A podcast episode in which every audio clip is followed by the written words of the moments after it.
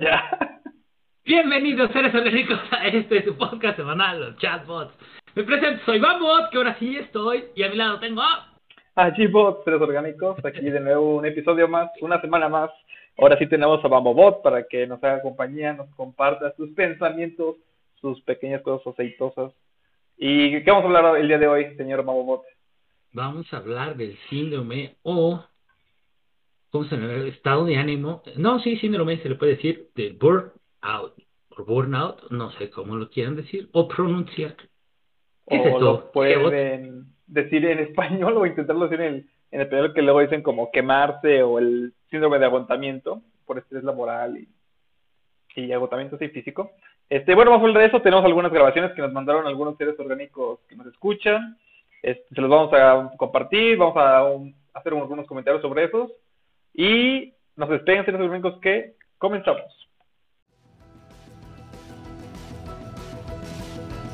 ¿Qué? ¿Bots? ¿IA? ¿Servidores? ¿Tecnología? ¿Noticias? ¿Polémica? ¿Consejos? ¿Criptomonedas? ¿Entrevistas? En fin, los chatbots.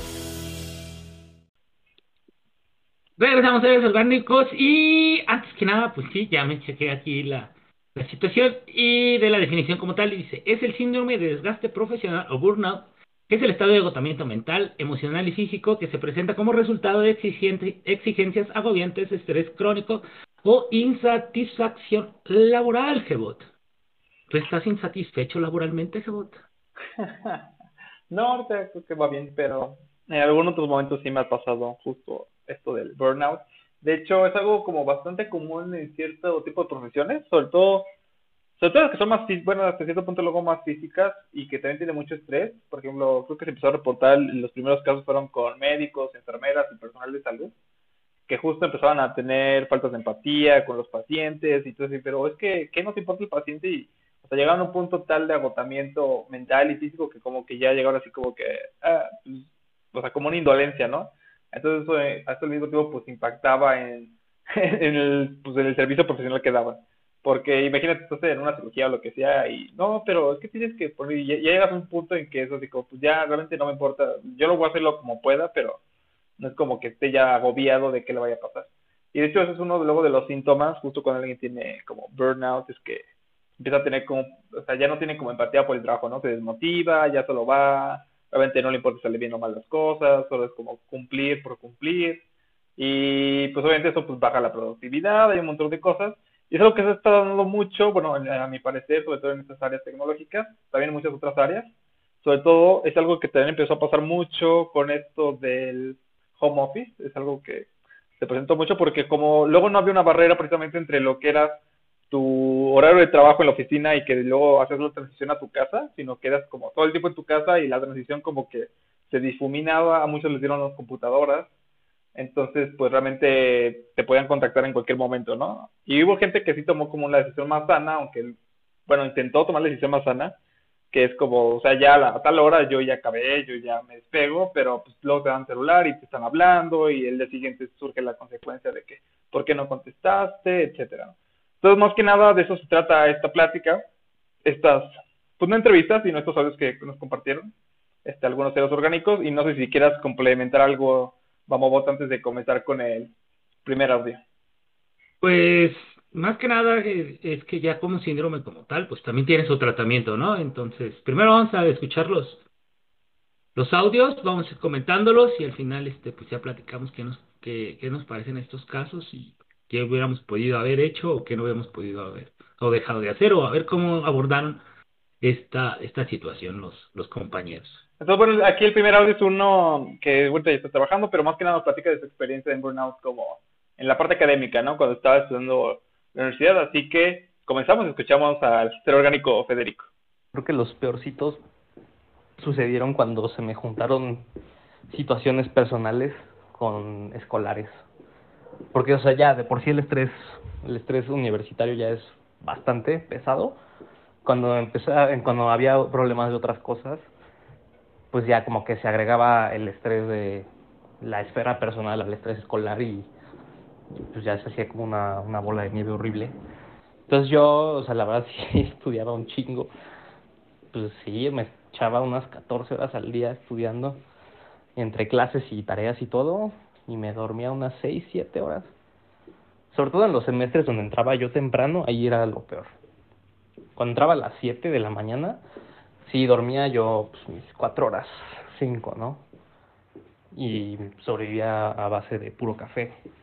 Pero de alguna manera como que el estrés siempre me, me ayudaba a moverme, ¿no? Más que justo es el problema que tengo ahorita, o sea, cuando no estoy estresado, si me hago bien, güey.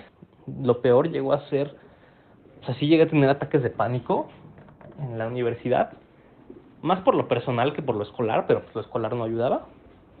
Entonces, o sea, yo lo que hacía era sentarme, o sea, en ese, en ese semestre yo me sentaba cerca de la puerta, porque en caso de que me sintiera muy mal, quería tener la tranquilidad de que me podía salir rápido, ¿no? No tenía que estar pasando por un chingo de filas. ¿Cómo lo superé? Desde mi quinto semestre estuve yendo a terapia. Los ataques de pánico fueron después, pero yo para ese entonces ya tenía como bastante trabajo de terapia. Entonces eso más un par de medicamentos que me recetaron como ansiolíticos, que todavía sigo tomando uno, de hecho. La terapia más eh, las medicinas me ayudaron muchísimo a salir. Y en mi terapia siempre pues sí, siempre como que pues discutíamos de la universidad y así, y me ayudaba mucho como a mantener el balance, ¿sabes? Algo que me ayudaba mucho era bailar, o sea, yo bailo desde hace ya un buen, entonces bailar me desestresaba mucho de, de la escuela, aunque no me diera tiempo de terminar la tarea, o sea, prefería bailar yo y desvelarme a, a nada más estudiar, ¿no? Como de, güey, pues, ¿sabes qué? Tengo un chingo de cosas que hacer, pero mejor bailo, me distraigo, ya llego con la mente fresca y termino a quedarme ahí estudiando, estudiando, estudiando, estudiando. Otra cosa que me ayudó mucho es mucho de que tú encuentres este pues tus hábitos de trabajo y de estudio. Yo fui, por ejemplo, yo ya sabía muy bien hasta dónde podía llegar yo en términos de estrés. Sabía ya muy bien qué cosas me podían distraer. Sabía muy bien cuándo ya detenerme y parar. O sea, cuando ya era así de, ¿sabes qué? No. O sea, por ejemplo, sabía muy bien también cuando ya meter más materias ya era una pendejada. Entonces, con esos límites ya bien claros y hobbies, ¿no? Eh, red de apoyo con terapeuta y psiquiatra, pues con eso, con eso. Y algo súper importante, súper, súper importante, güey, me gustaba lo que hacía. si no me hubiera gustado lo que hacía, no hubiera habido manera de, sacar adelante pues la universidad. Porque si era mucha chinga, o sea, sí era mucha chinga, pero me gustaba, ¿no? Sí, hubo veces que la llegué a odiar porque estaba horrible, pero al final me gustaba y me gustó mucho. Eso y un último elemento, tener gente que te entienda. O sea, a mí creo que, bueno, algo de los itamitas o de, no sé, la otra persona pues, está pasando la misma chinga que tú y te, te apoyas en esa persona también y esa persona se apoya en ti. Entonces no estás solo al final, ¿no? Te vas ayudando, o sea. Y bueno, eso fue justo el comentario de Fede. ¿Cómo ves, vamos, todo lo que él tuvo que decir aquí el buen compañero Fede?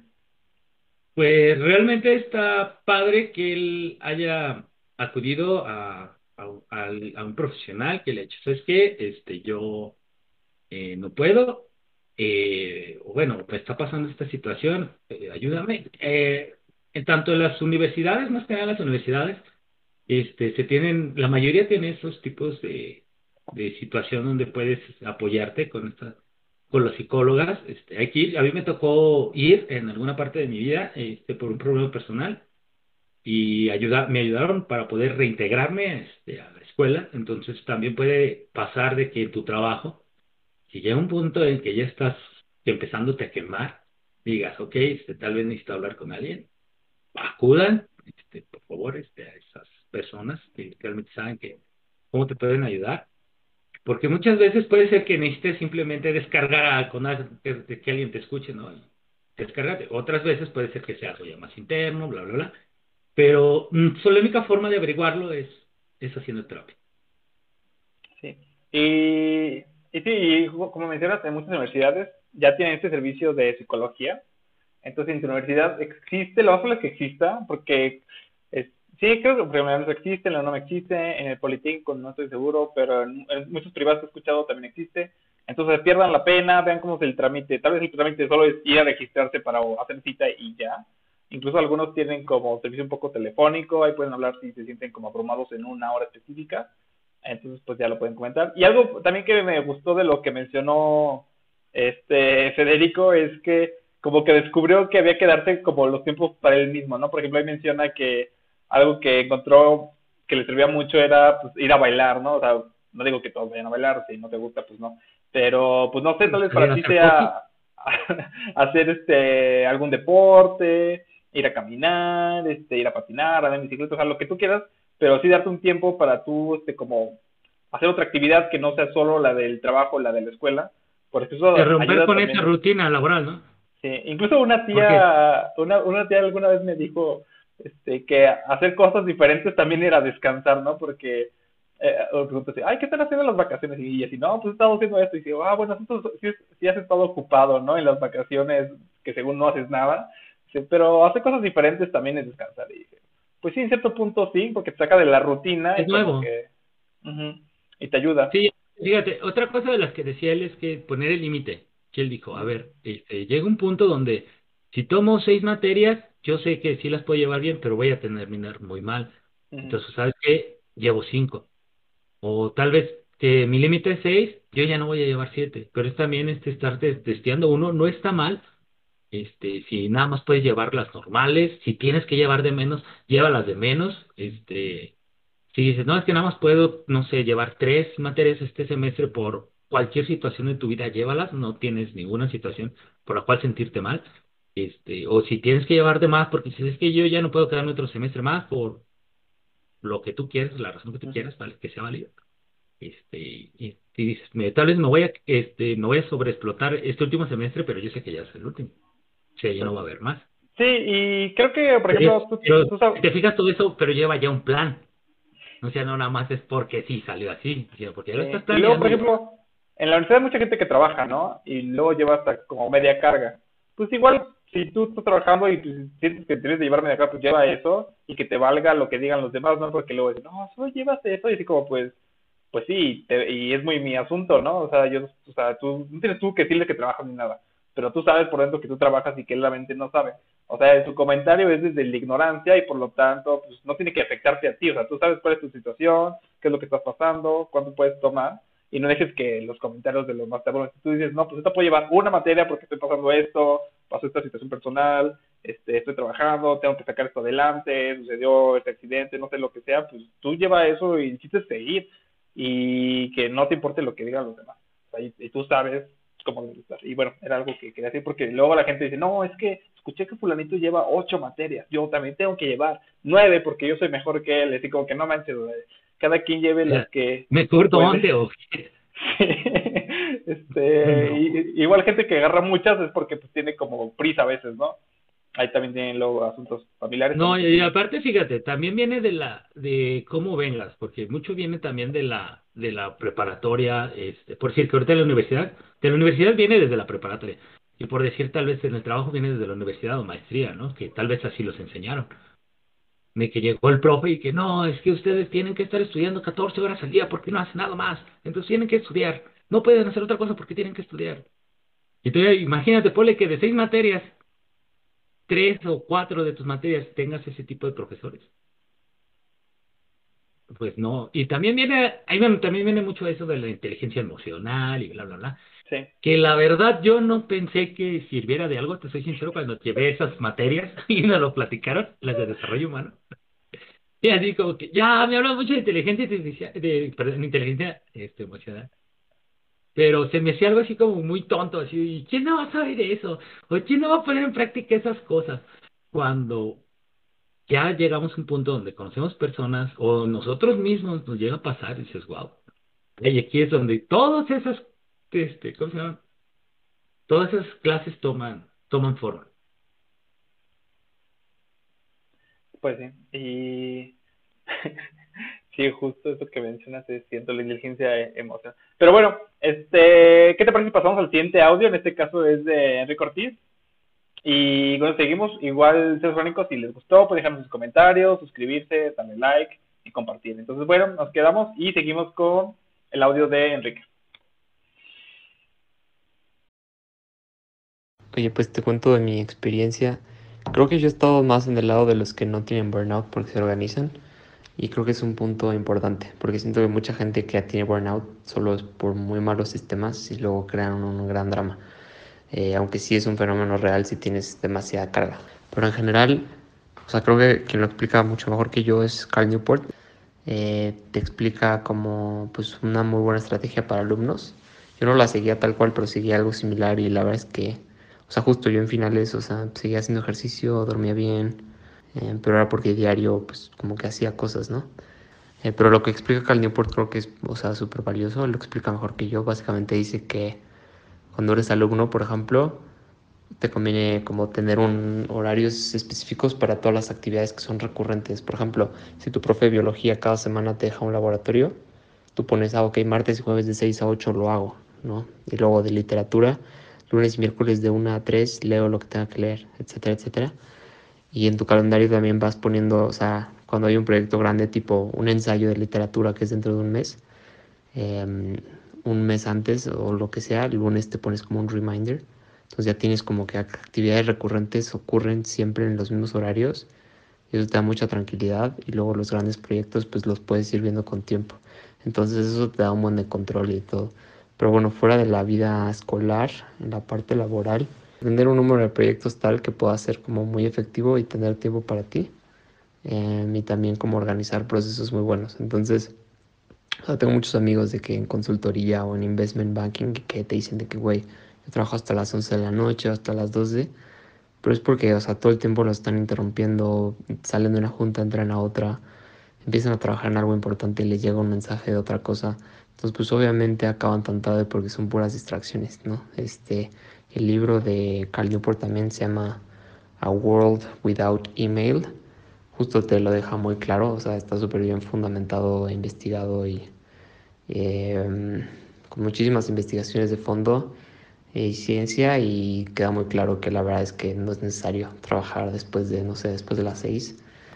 O sea, yo soy de la opinión de que fuera de ciertas excepciones y casos extraordinarios, la verdad es que burnout es como súper prevenible, ¿no? Un caso muy particular creo es lo que Cal llama deep procrastination, que es cuando de verdad tienes tantas cosas en tu plato que físicamente ya no puedes trabajar, o sea, que tienes, no sé, tienes, tienes un examen en una hora y no has estudiado nada, pero estás en tu cama, o sea, ni siquiera te puedes parar a estudiar porque ya es una especie de depresión muy intensa. Entonces sí, o sea, eso sí puede pasar y eh, no tenemos que ser víctimas eh, y a veces también hay que renegociar la carga de trabajo cuando sí es legítimamente demasiada. ¿Qué te pareció, Bob? Este va por otro camino, ¿no? Este es más en el sentido de la organización de las personas.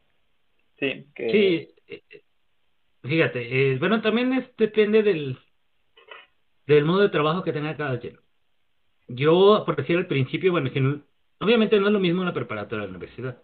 Yo estaba muy acostumbrado, por decir, en preparatoria, de que, pues, realmente, eh, pues, no le tuve que, no tuve que hacer mucho para poder pasar y este, llevar buena calificación y pasármela bien. Entonces, cuando yo me hice un mal, ¿cómo se diría? Un mal hábito al no tener horarios. Y en eso sí estoy muy de acuerdo con, con él. Este, hay que tener horarios para hacer las cosas y cosas que son recurrentes, este, pues si se pueden este, ya eh, tenerlas en cuenta para, para si no se genere otra carga más, pues está muy padre eso. Porque si está, es, puedes prevenirlo con eso, obviamente eh, la, la prevención no quiere decir que no vaya a pasar, sino simplemente lo estás previniendo para que no sea tan fuerte. Eh, pero en esa parte sí estoy muy de acuerdo con él. Sí, bueno, o sea, yo solo tengo una cosa. Bueno, antes que nada, saludos a Enrique. Yo sé que es un gran fan de Carl Newport. De hecho, siempre todo lo que sé de, él es por él. siempre que dice, ah, Carl Newport esto, y este, ya, ya hasta casi que parece que lo conozco, ¿no? Que es, el, es amigo de Enrique. Este, sí, pero, por ejemplo, en muchos casos yo siento, por ejemplo, sobre todo laboralmente, que luego tú no eres tan capaz de poder terminar tus propias cargas de trabajo. Este, y en ese caso, justo al final del video menciona algo que creo que es lo que salva todo.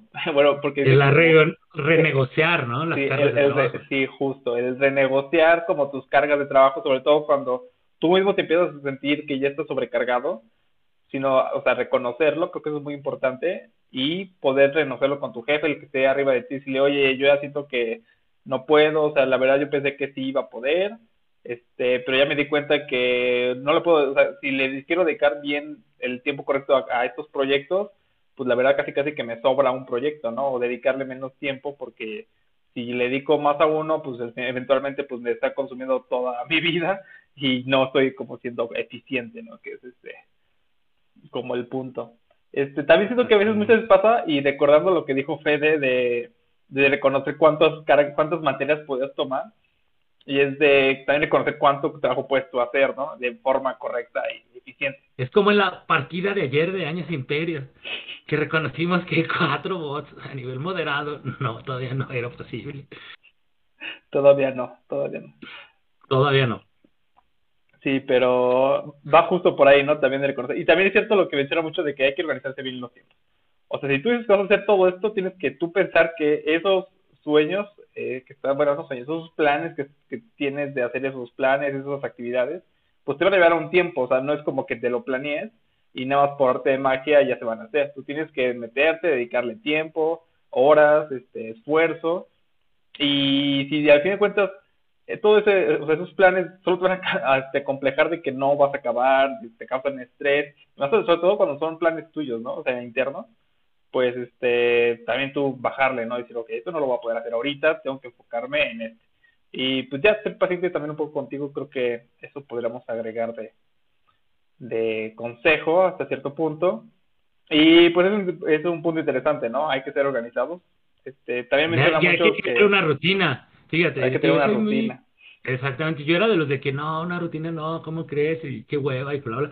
Y ahorita es lo que a mí me está sacando a flote tener una rutina, decir, ¿sabes qué? Me levanto, hago mi cama, me lavo los dientes, eh, almuerzo y ahora sí, vamos, ya estoy como que preparado y vamos a... Porque antes de que era de que, ah, cinco minutos más aunque no almuerce, y cuál, se va todo sin ganas. O sea, de nada sirven los diez minutos que te ahorraste durmiendo.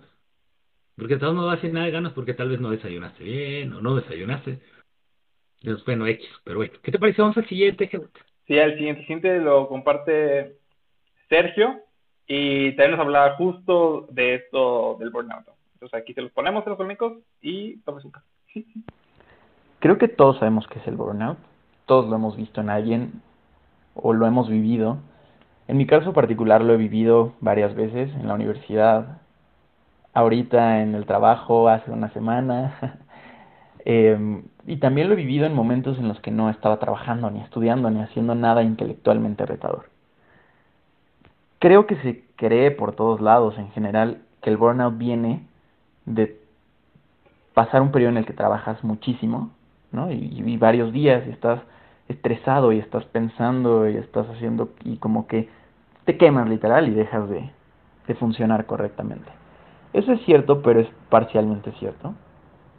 Eh, ha habido periodos en mi vida en los que tengo mucho trabajo y pese a, y tengo, no sé, hay días que trabajo hasta las 8 de la noche y luego hago algo que me gusta, eh, o sea leer, sea hacer yoga, sea salir con mi novia, sea salir con un amigo y tal vez a las 12 vuelvo a trabajar y trabajo hasta las 4 de la mañana. Y entonces me eché una sesión tal vez pues de 15 horas de trabajo y el resto estuve haciendo cosas, ¿no? O sea, un día muy intenso.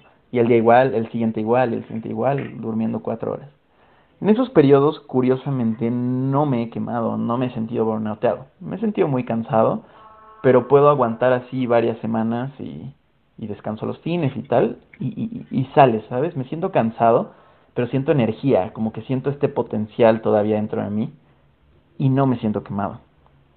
¿Cuándo sí me he sentido quemado? Cuando caigo en un periodo en el que, ok, empiezo a tener más chamba, empiezo a tener más tal, pero dejo de hacer las cosas que me gustan.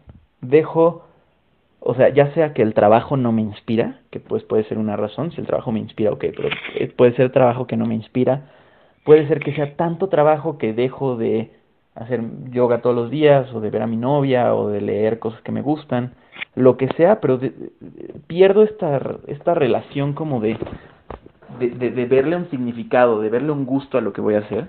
Cuando pasa eso, es un pinche círculo vicioso. O sea, caes en un círculo vicioso, porque al día siguiente, pues siento que, dado que no estás haciendo algo que te inspire, pues te levantas sin ganas, y entonces como estás sin ganas, trabajas más ineficiente. Y como trabajas más ineficiente, trabajas pinches 10 horas, 12 horas y no has sacado nada, ¿no?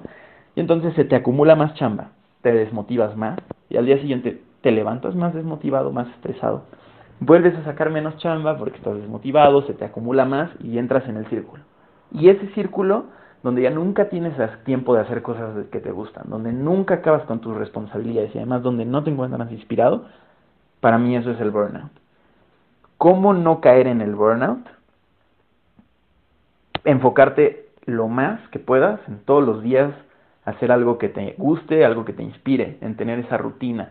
Y aunque sean las cosas más simples y sea media hora salir a caminar al parque o lo que sea, o ver a un amigo, o sea, esos pequeños detalles siento que te mantienen fuera del burnout, encontrar ese significado todos los días. Si ya caíste en el burnout, ¿qué haces? Uf, lo mejor es tomarte unos días, eh, o sea, salirte de esta rutina en la que caíste, ¿no? De este círculo vicioso. Al final no vas a sacar más chamba por estar frente de la compu sin creatividad y sin pensar. Salirte unos días, hacerte otra cosa, ir de vacaciones, yo qué sé. Y cuando vuelvas, intentar encontrar eso que te apasiona, eh, eso que te gusta, eso que te inspira y no soltarlo. Pues bien, ahí tenemos al compañero Sergio contándonos su historia de lo que ha vivido. Este, él menciona que, él más que nada, él, él ha contado, bueno, aparte que, justo como él lo menciona, ya encontró como cierta forma de, como no sobrecargarse, ¿no? O sea, él encuentra mucho como descanso, o sea, mental, por ejemplo, en como despegarse por periodos de cortos de tiempo, ¿no? Del trabajo. Y luego, en todo caso, como seguir. ¿O tú qué piensas? como romper, romper su rutina laboral. sí, Porque estamos de acuerdo que, que por mucho que te guste tu trabajo, llega un punto donde si le pierdes, como él dice, el interés, porque tal vez te salió un mal cliente, X o Y. O sea, por ahorita de lo que estaba leyendo, bueno, de lo que leí sobre el burnout, se da mucho en, en personas que manejan clientes. Por lo mismo que, estás con cada persona y cada persona es muy diferente y tal vez a una le moleste algo a la otra, que tal vez así como que, ah, ya, ya. Yo estuve un tiempo en atención a clientes y a la verdad sí es muy, muy estresante sí necesitaba, porque yo lo que hacía en ese entonces fumaba, eh, salía y me fumaba un cigarro. Denme chance y le pedía este paro a alguien para que fuera, ¿no? Y así cúbreme 10 minutos. Y ya iba, este, me compraba una coca y mi cigarro, ¿no? Ya salía, me fumaba, le daba otros traguitos a una coca muy helada y vamos. Y era como que, mi, como él decía, este, salgo, él, este, Sergio decía, me salgo, me voy con mi novio, voy a estar con un amigo, voy, hago yoga, qué sé yo. Y como que rompe esa, esa, esa rutina laboral y ahora sí ya regresa. Un poquito más fresco, entre comillas.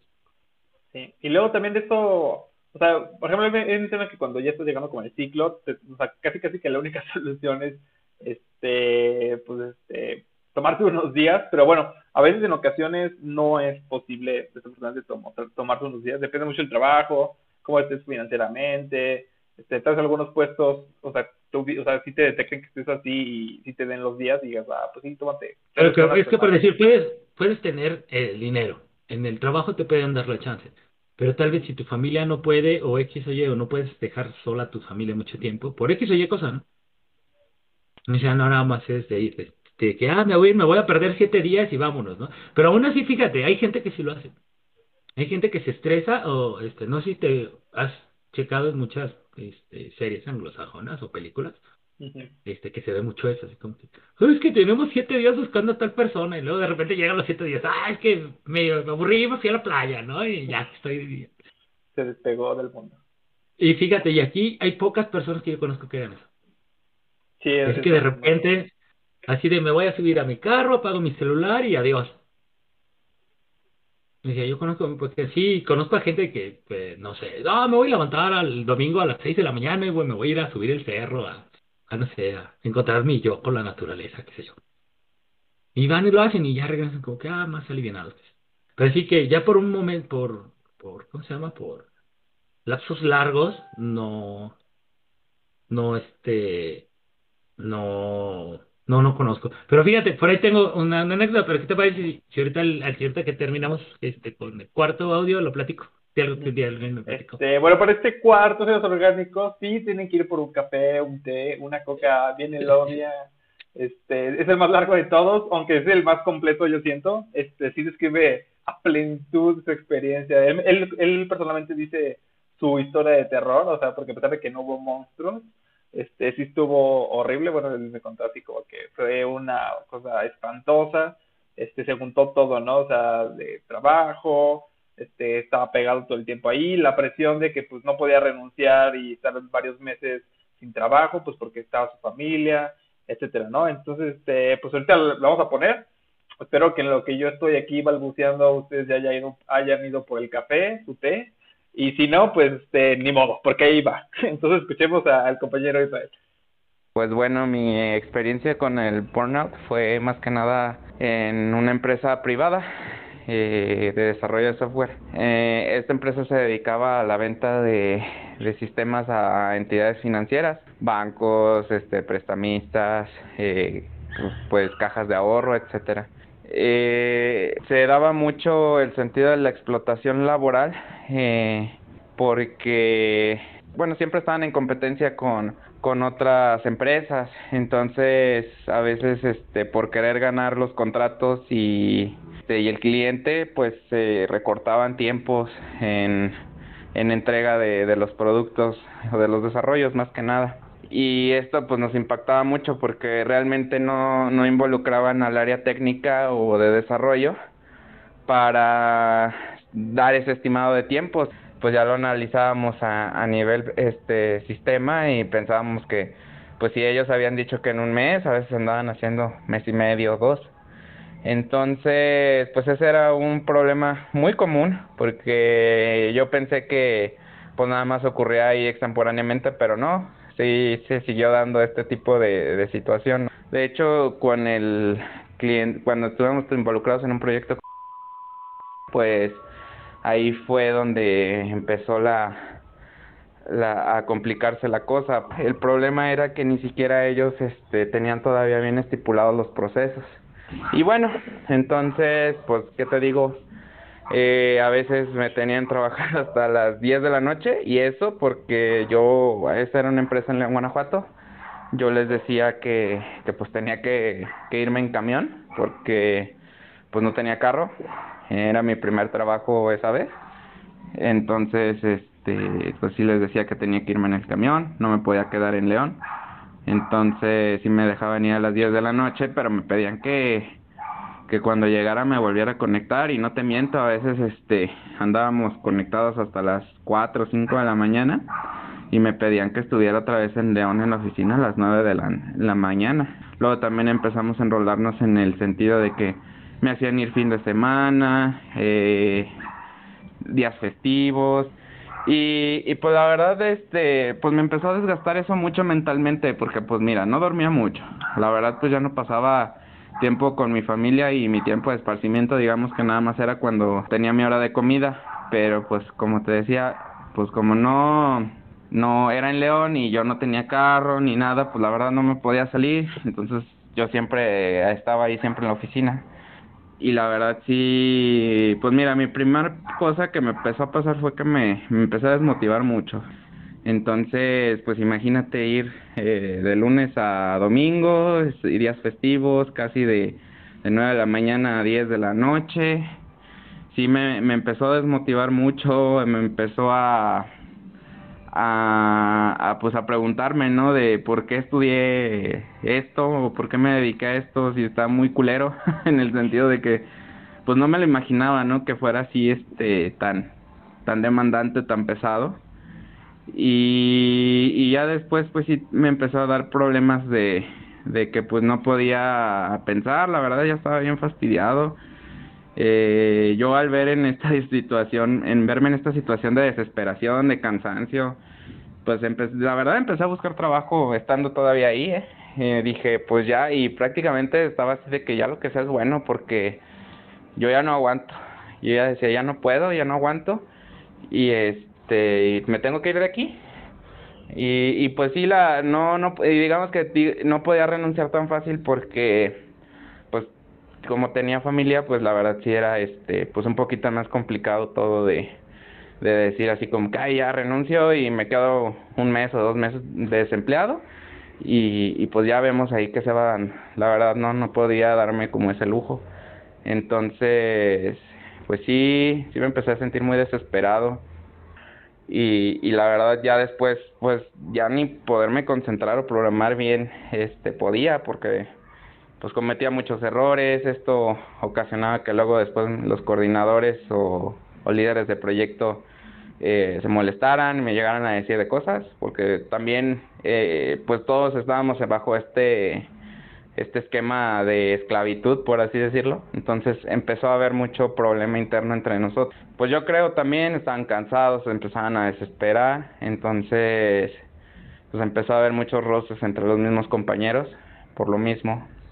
Entonces digamos que también ese compañerismo que al inicio existió se, fue, se empezó a desaparecer y creo que una parte de mí que me llegó a sobrellevar esto era porque, pues te digo, o sea, decía, es que no puedo como que salirme tan fácil, no, por mi familia, no puedo rendirme tan fácil, no puedo estar así y, y, necesito pues salir, pero encontrar algo. Entonces, pues bueno, ya había días en que sí, la verdad, pues tomaba, me tomaba una hora o dos horas después de que llegaba a mi casa para pues darme un tiempo.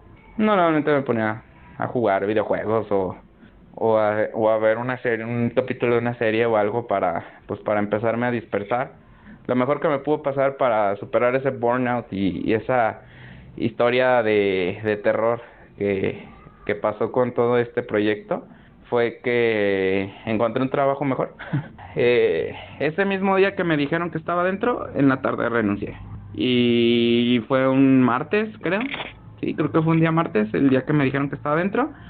Ese mismo martes renuncié y les dije que hasta el viernes era mi, mi último día. Y, ay no, créeme que ese fue como, como de que digamos que mi escape, mi fuga de, de toda esa mala vibra, de toda esa mala situación que viví.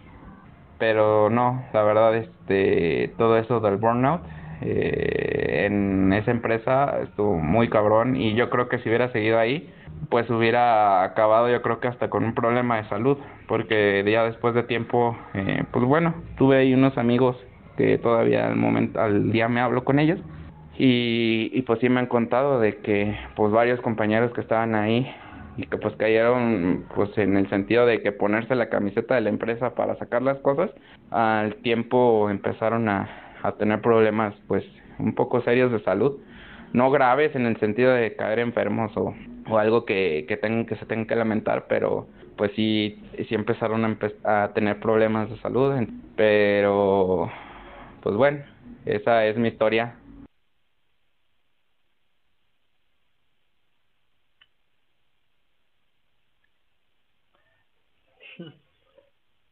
Pues bien, aquí escuchamos ahora sí la historia de terror de el, el género Israel. Mira, yo, yo tengo dos, yo tengo dos cosas que decir muy importantes. A ver, dila.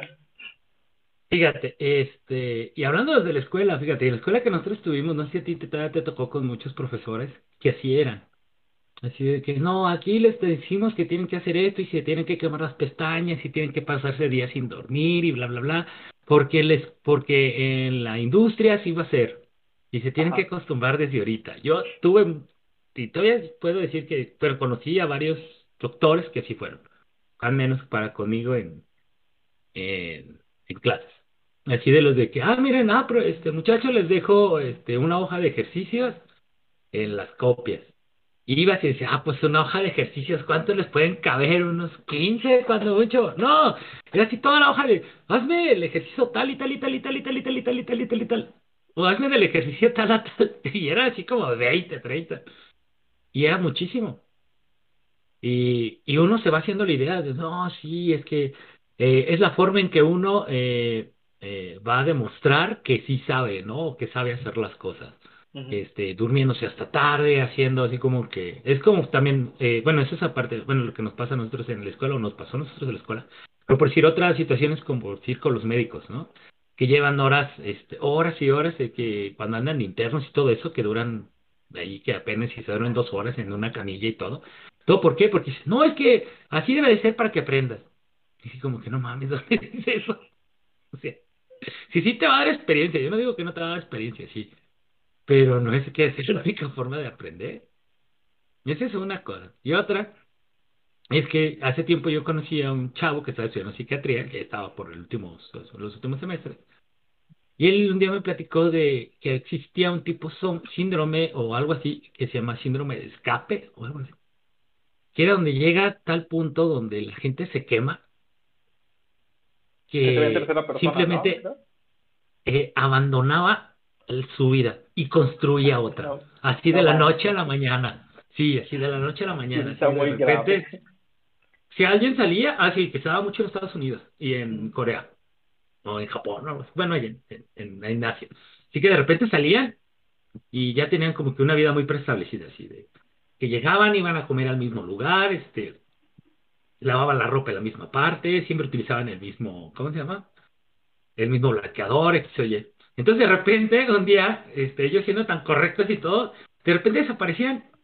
Y luego iban y los buscaban o aparecían de los años. Y no, pues yo, y, oye, güey, pues que te nos buscando. Y así como que, ¿y tú quién eres? Y que, no, sí, es que tú eres tal. Y que, o sea, creaban una nueva vida completamente diferente, ¿no? O sea, si, acá eran los, los que nada más iban al trabajo y de ahí a su casa y a dormir, no, a que eran surfistas y hacían otras cosas y bla, bla, bla, cosas completamente contrarias, ¿no? O había gente así que de repente también tenía ya otra familia, abandonaba totalmente su familia y construía otra, con otra persona, este, con otros hijos y, pero que era, este, era como que un caso muy extremo de burnout. Ah, es que esos casos, este, se ponen bien horribles, ¿no? Cuando llegan así al punto de que yo creo que es como su única solución. Bueno, no sé en qué momento pasa eso en el cerebro, que como que entienda que la única forma de escapar es totalmente escapando, ¿no? Así como separándose totalmente de la familia, si era otra persona, así como si se hubieran muerto y renacido, ¿no? Y decir, no, pues la única forma de sobrevivir a esto es ser otra persona porque la vida anterior ya está como esto y no se puede escapar de ahí. Porque luego, pues, sí tiene yo creo que mucho la presión. Sobre todo yo creo que en de, no sé, o sea, si tú estás trabajando, pues así como, no, tú no te puedes cambiar de trabajo, tienes un buen trabajo, no puedes renunciar, ¿no? Este, y todos te van a ver así como bien horrible, pero al final, este, realmente les hubiera convenido, este, como salirse y que los vean feo, pero seguir con su apoyo hasta cierto punto, pues no sé, de algunos conocidos a una familia de nueve, de cero, pero sí es un fenómeno muy curioso ese que mencionas. Pero, pues sí, esta historia, yo creo que he escuchado varias veces algo parecido, ¿eh? O sea, o sea, yo siento que a veces la única solución que encuentra las personas es renunciando o, o cambiando de trabajo. Porque muy rara vez, dentro del mismo trabajo, luego sucede que te den como sensación. Si hay trabajo, o sea, que, sí te den como esa oportunidad, ¿no? De como despejarse un ratito para que como que te asientes, o sea, casi casi como tus vacaciones de verano que duren dos semanas. Y luego regresar a trabajar normal. Porque dicen, no, es que vamos a perder, pero siento que luego no se visualiza mucho lo que la empresa pierde por hacer desgastar a sus empleados hasta el máximo que tienen que cambiarse de. Y, y, eso, y eso es a lo que voy, de que eh, por si a las universidades nos dicen que eso es normal.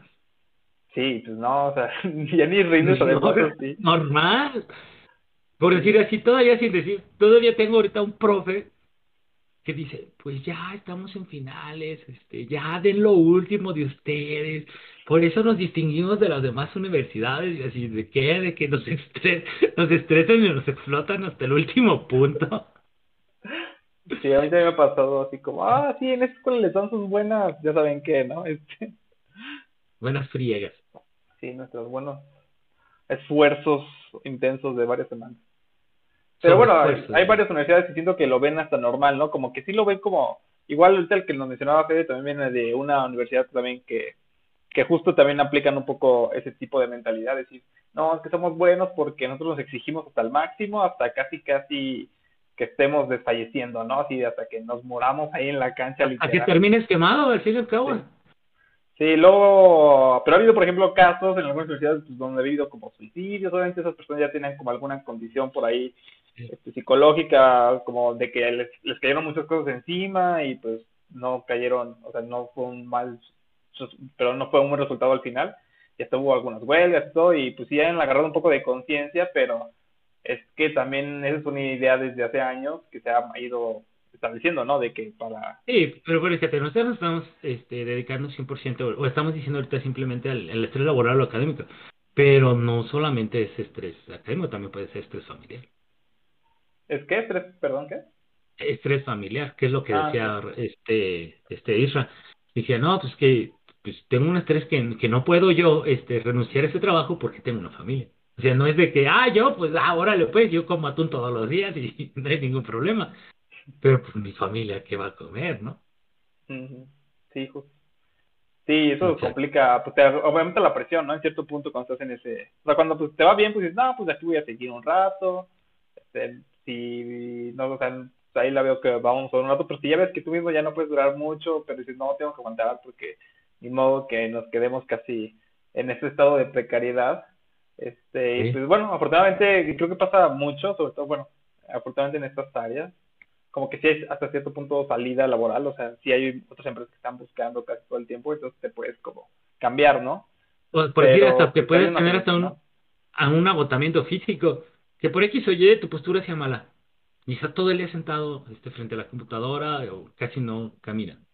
Te llega un punto donde te empieza a molestar, entonces ya no es lo mismo, por mucho que te guste todo empieza así como ah, ah, ah, ah, y el mismo estrés ya empiezas a, dejar de concentrarte en lo que realmente debes estar haciendo a concentrarte a que no te duela tanto.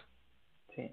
Y pues esto pasa en todos, bueno, en muchos eh, campos, ¿no? Sobre todo. Y deja tú pues, una mala postura y físicamente, pero imagínate estar ahí en la computadora, pues haciendo tu trabajo ahí ya 13 horas seguidas. Yo creo que de cualquier puesto es agotador, ya estás así como súper desgastado, luego hasta pierdes un montón de atención al, al detalle. Yo también siento que esos de los médicos que duren en sus jornadas de 30 y tantas horas o más, es así una tontería, o sea, solo ponen en riesgo a, todas las personas que están en el hospital, o sea, incluyendo pacientes.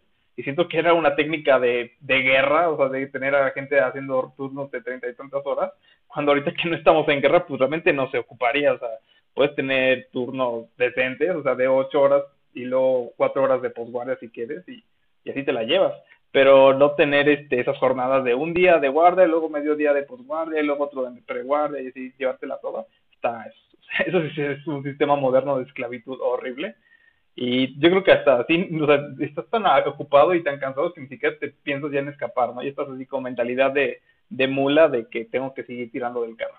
Pero, Exactamente. Eso ya es también un nivel horrible, ¿no? a ver, Evo, ¿tú has tenido algún caso de burnout?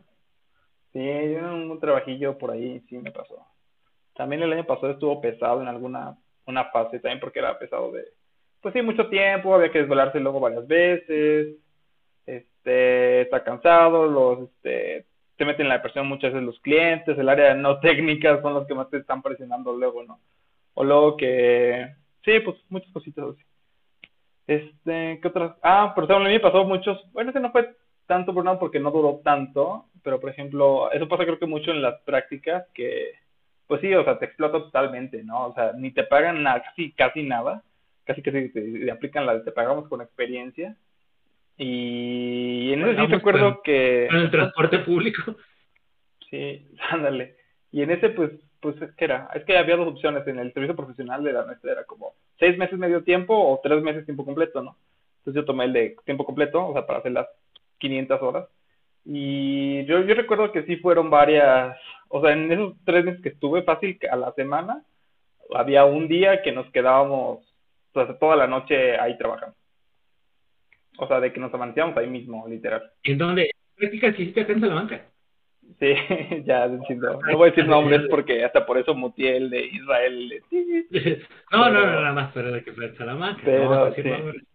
Y sí, les, o sea, es algo que luego hacen muchas empresas, sobre todo con, pues ahora sí, los nuevos, que también Isra por ahí dijo que no, que era su primer empleo. Estamos y practicantes con muchas ganas de trabajar. Sí, y entonces ya desde ahí, ya siempre que veo con disponibilidad de horario en las solicitudes de trabajo, siempre me da como un resquemor de decir, ah, eso de solicitud, ¿de qué? De disponibilidad de tiempo quiere decir que te van a llamar a cualquier hora, que vas a acabar bien tarde, y luego también que ponen tolerancia al estrés, o sea, esas dos que las combinan siempre así como, mmm, ya sé cómo están de mal organizados. Y luego siento muchas veces, por ejemplo, en este caso Israel mencionaba que, o sea, esos tiempos que se ponían tan apretados era porque tenían que ganar el cliente, ¿no? Y en vez de tener una fecha en dos meses, decían que lo iban a tener en un mes. Entonces lo que hacían era cargar al equipo con sobre trabajo para poder este, llegar a la fecha, porque obviamente en el contrato... Pero es que fíjate, eso, eso la industria, ah, cómo me da este coraje, porque bueno, cuando estás de trabajador, dices, estás trabajando y te estás sobreexplotando para alguien más. Porque al fin y al cabo, si tú trabajas más, muy rara la vez es que te dicen, ah, es que este, si se saca este cliente eh, o este proyecto a estas, este, en estos tiempos, eh, no sé, te vamos a dar una prima, ¿no? O te vamos a dar este, bueno, una compensación. Y eso sería lo, lo bueno. Y así dices, ah, no, pues ahí sí le echo ganas, o sea, me va a convenir, o me vas, y, me vas a dar, me vas a hacer trabajar de más, pero me vas a dar tiempo extra, me vas a ir a hacer, me vas a hacer este trabajar días festivos, pero me los vas a pagar como son.